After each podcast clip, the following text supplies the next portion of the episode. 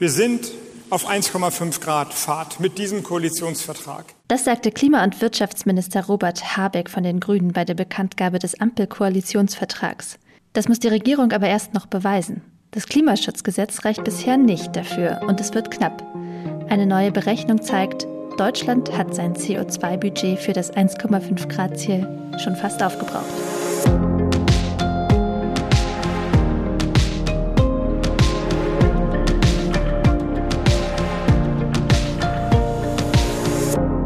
Ihr hört das Klima-Update, den Nachrichtenpodcast von Klimareporter in Zusammenarbeit mit der Taz und wir sprechen hier über die drei wichtigsten Klimanachrichten der Woche. Mein Name ist Sandra Kirchner und heute spreche ich mit Susanne Schwarz. Hi Sanne. Hallo. Wir haben wie immer drei Themen dabei. Und zwar gucken wir uns als erstes Deutschlands Emissionsbudget an. Also es geht darum, wie viel CO2 darf Deutschland überhaupt noch emittieren. Äh, dann werten wir zusammen die Bonner Klimakonferenz aus den letzten zwei Wochen aus. Und zum Schluss äh, gucken wir uns noch an, warum es bei der globalen Energiewende kaum vorangeht. Als erstes geht es ums CO2-Budget, also wie viel CO2-Emissionen darf Deutschland eigentlich noch ausstoßen? Das hat jetzt gerade der Sachverständigenrat für Umweltfragen neu berechnet. Und in dem Rat sitzen renommierte Wissenschaftlerinnen verschiedener Fachrichtungen und deren Aufgabe ist es, die Regierung mit wissenschaftlichen Informationen zu versorgen. Und für uns kommen jetzt eine ganze Menge an Zahlen und Wahrscheinlichkeiten. Das geht in diesem Fall leider nicht anders, aber da kommen wir auch gemeinsam zusammen durch. Aber vorab, ähm, die Antwort hängt unter anderem davon ab, wie man halt das Pariser Klimaabkommen interpretiert. Da steht ja drin, dass die Erderhitzung bei deutlich unter zwei Grad gegenüber vorindustriellen Zeiten begrenzt werden soll und alle Anstrengungen unternommen werden, dass schon bei 1,5 Grad Schluss ist. Als Hauptziel gilt eigentlich das erste, schwächere aber auch weil die 1,5 Grad Welt schon viel gefährlicher ist als unsere jetzige 1,1, 1,2 Grad Welt, fangen wir mal bei dem stärkeren Ziel an. Genau, wenn es darauf wenigstens eine 50-prozentige Chance geben soll.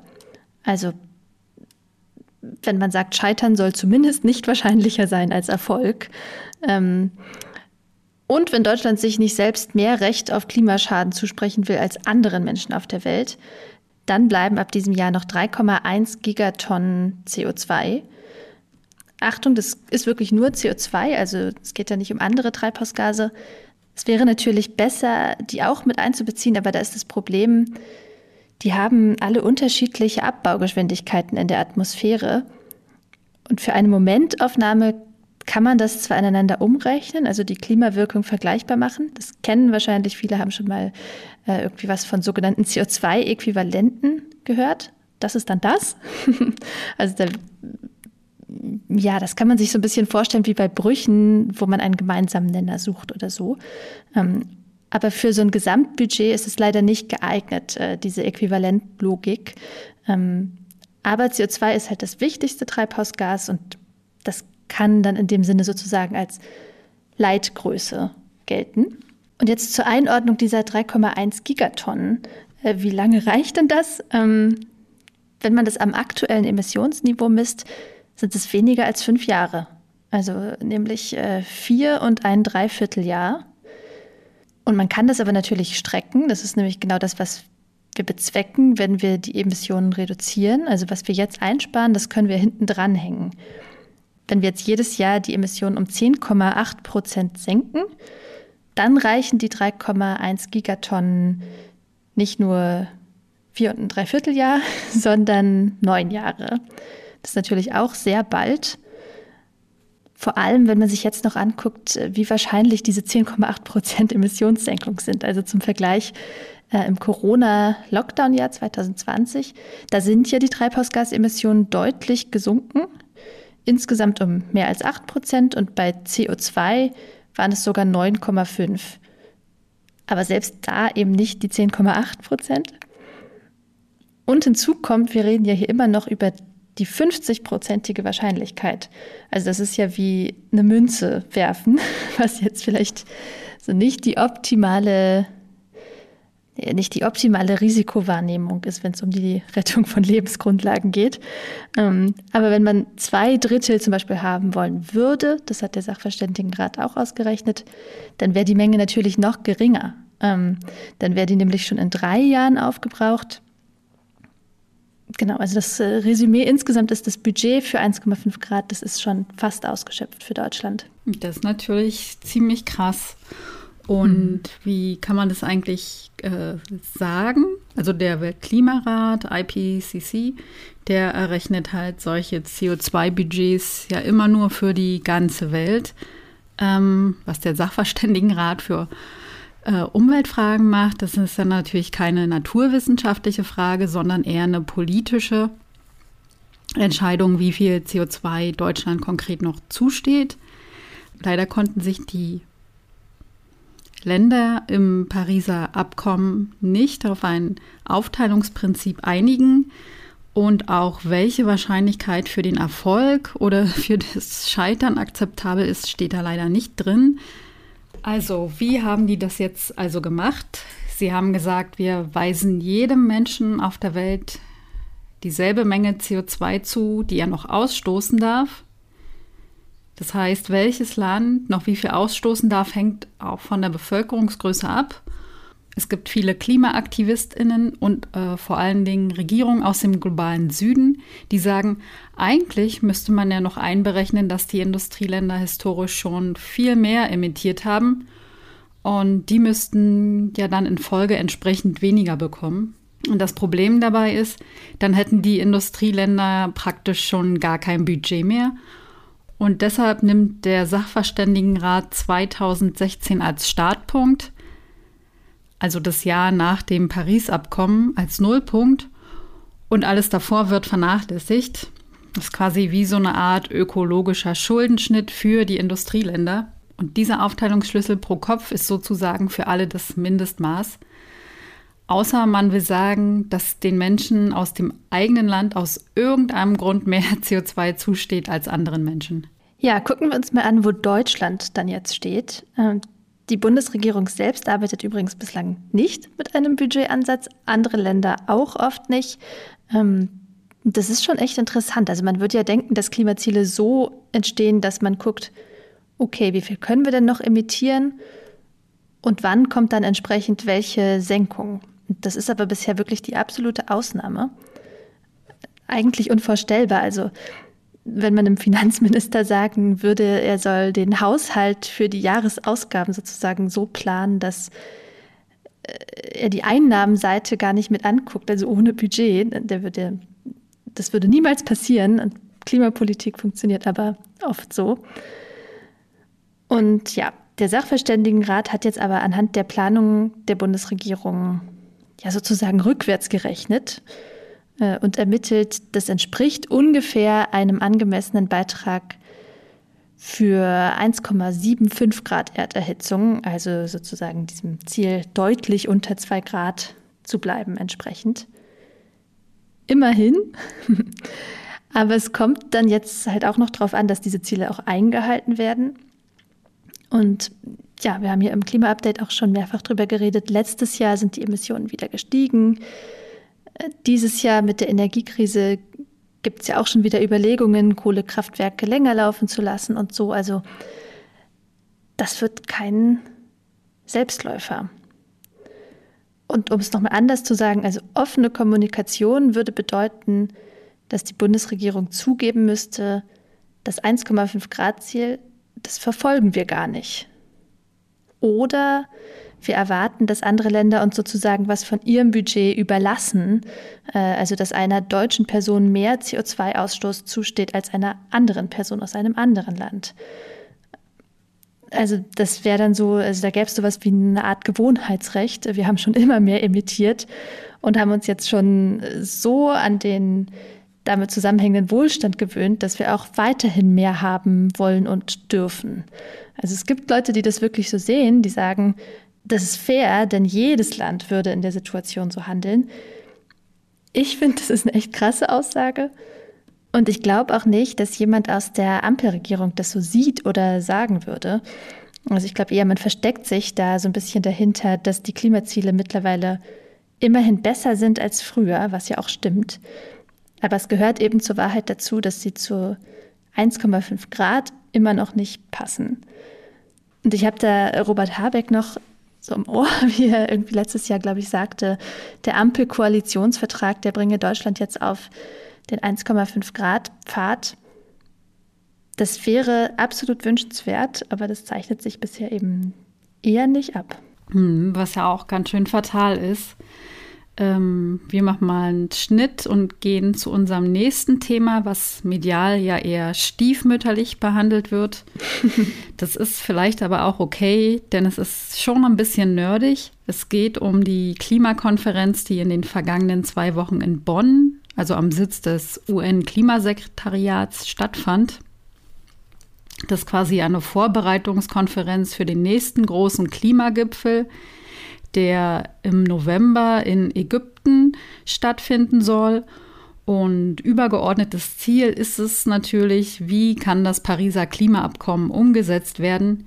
Wer braucht was dazu? Wie wird das organisiert?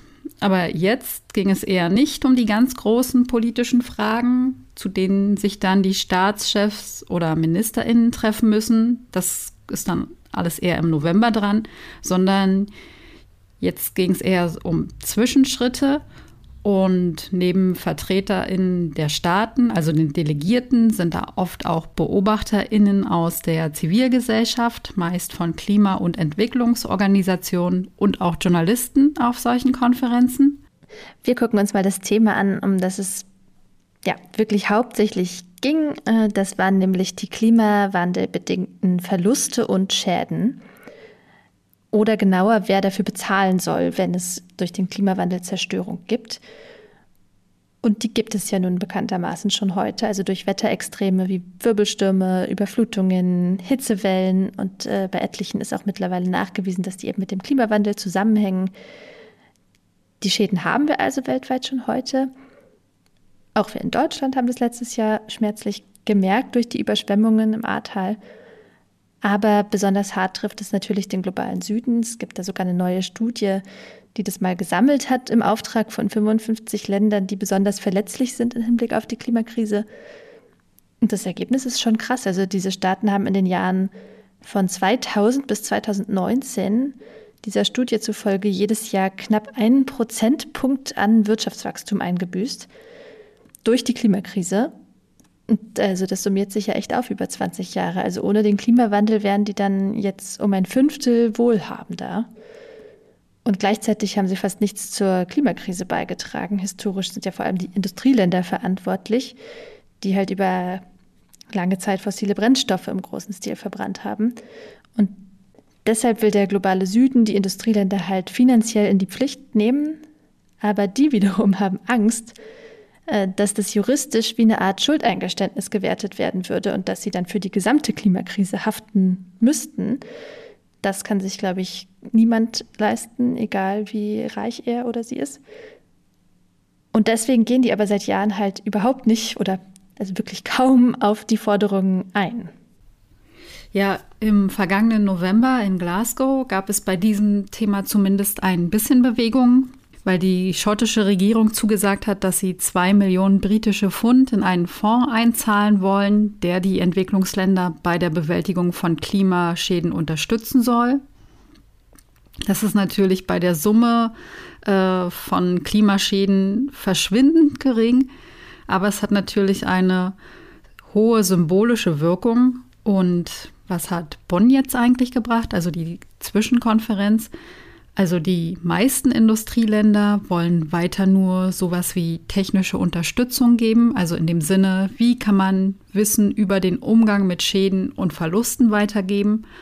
Und es sorgt natürlich für Empörung unter den Entwicklungsländern, die fordern Geldzusagen.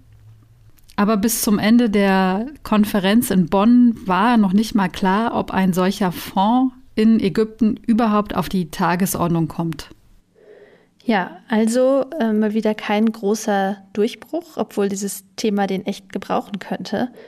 die UN-Klimachefin hat vor Ort auch sowas gesagt. Irgendwie eigentlich ist doch bei der ganzen Gemengelage klar, dass die Industrieländer da wenigstens für einen Teil der Klimaschäden in anderen Staaten aufkommen müssten. Tja, das Ergebnis lässt jetzt nicht sehr hoffnungsvoll nach Ägypten gucken.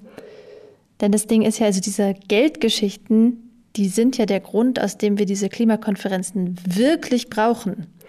Also Kohlekraftwerke abstellen kann theoretisch jedes Land für sich. Aber diese Finanzfragen, die kann man halt nur in der internationalen Diplomatie klären. Das sind also die Ergebnisse, auf die es letzten Endes ankommt.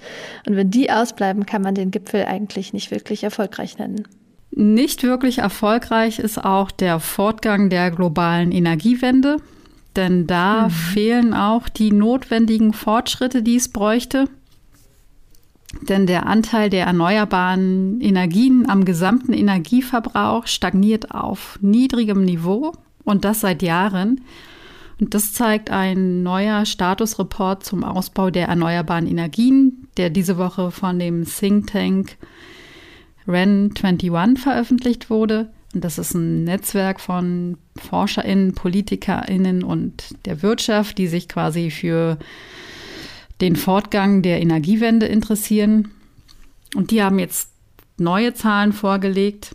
Und demnach lag 2020 der Anteil der Erneuerbaren am weltweiten Energieverbrauch für alle Sektoren, also nicht nur für Strom, sondern auch Wärme und Mobilität, bei 12,6 Prozent. Das ist jetzt nicht besonders viel mehr als noch 2009. Da haben Wind, Solar und Wasserkraft schon 10,6 Prozent des Energieverbrauchs gestemmt. Also innerhalb von elf Jahren gab es nur einen ganz kleinen Fortschritt von gerade mal zwei Prozentpunkten. Ja, der Anteil fossiler Energien am Gesamtenergieverbrauch, der liegt praktisch unverändert bei fast 80 Prozent. Und es ist schon erstaunlich, wenn man sich anguckt, es gibt ja ständig irgendwie Rekorde von erneuerbaren Energien äh, beim Zubau. Allein letztes Jahr zum Beispiel wurden 314 Gigawatt neu in Betrieb genommen. Also eine erstaunliche Leistung und mal zum Vergleich, damit man sich darunter was vorstellen kann. Also es ist so viel wie nie zuvor in einem einzelnen Jahr. Und mit dieser Menge ließen sich alle Haushalte in Brasilien mit Strom versorgen. Und ähm, ja, da stellt sich halt die Frage, warum macht denn so ein großer Zubau von Erneuerbaren keinen Unterschied beim Energieanteil? Und das liegt daran, dass die Nachfrage nach Energie ebenfalls stark wächst. Also wir verbrauchen einfach immer mehr. Die Welt hat einen riesigen Energiehunger und der wird zum Großteil mit Kohle, Gas und Öl gedeckt. Der geringere Energieverbrauch durch die Corona-Pandemie, also eben diese, dieses Lockdown-Phänomen äh, von 2020, wo es einfach durch die geringere Wirtschaftstätigkeit ähm, ja, weniger Energieverbrauch gab, das war echt nur ein Intermezzo. Wir sind eigentlich schon wieder auf dem Niveau von vorher. Und daran ändern sogar die hohen Energiepreise für fossile Energien nichts, die es gerade gibt. Viele Länder entschließen sich sogar wieder neue Quellen für fossile Brennstoffe zu erschließen. Ähm, ja. Am besten sieht die Situation noch beim Strom aus. Da stammen weltweit mittlerweile 28 Prozent des verbrauchten Stroms aus erneuerbaren Quellen. Beim Kühlen und Heizen von Gebäude entfallen 11 Prozent auf Erneuerbare. Und trauriges Schlusslicht ist der Verkehr. Da sind gerade mal 3,7 Prozent des Energiebedarfs durch Erneuerbare gedeckt. Und nur ein Prozent aller Fahrzeuge weltweit sind Elektrofahrzeuge. Und klar ist ja auch, E-Autos allein lösen unser Mobilitätsproblem gar nicht. Und was ist jetzt quasi das Fazit der Expertinnen? Die sagen, der Zubau der erneuerbaren Energien müsste tatsächlich dreimal so schnell verlaufen wie bisher. Nur dann ließe sich der Treibhausgasausstoß bis Mitte dieses Jahrhunderts auf Null senken. Und und dass der Ausbau nicht so schnell vorangeht, wie es eigentlich erforderlich wäre, liegt eben auch daran, dass die Staaten noch immer unglaublich viel Geld in die fossilen Energien stecken und diese massiv subventionieren. 5,6 Billionen Euro haben die Staaten weltweit 2020 in die Unterstützung zur Gewinnung und zur Produktion fossiler Brennstoffe gesteckt. Aber es gibt einen ganz kleinen Lichtblick oder einen Hoffnungsschimmer. Immerhin landet mittlerweile wirklich mehr Geld in den Ausbau der erneuerbaren Energien als in fossilen. Ja, immerhin.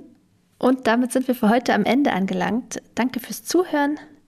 Wenn ihr die nächste Folge nicht verpassen wollt, dann abonniert uns am besten in eurer Podcast-App und hinterlasst uns da auch gerne eine Bewertung. Das hilft neuen HörerInnen, uns zu finden. Und wenn ihr Fragen, Feedback, oder sonstiges zu unserem Podcast zu sagen habt, dann lesen wir auch gern von euch per Mail an klima-update at klimareporter.de. Und jetzt noch vielen Dank an Karin, Irina Wust und Günther Eufinger. Die haben uns nämlich diese Woche mit einer Spende unterstützt. Dankeschön. Danke auch von mir und tschüss.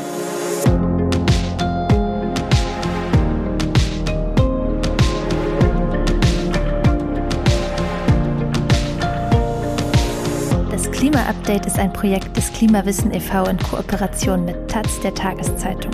Es wird im Wechsel moderiert von Verena Kern, Sandra Kirchner, Katharina Schipkowski und Susanne Schwarz. Unser Produzent ist Christian Eichler. Ihr könnt unsere Arbeit mit einer Spende unterstützen. Dazu besucht uns auf www.verein-klimawissen.de.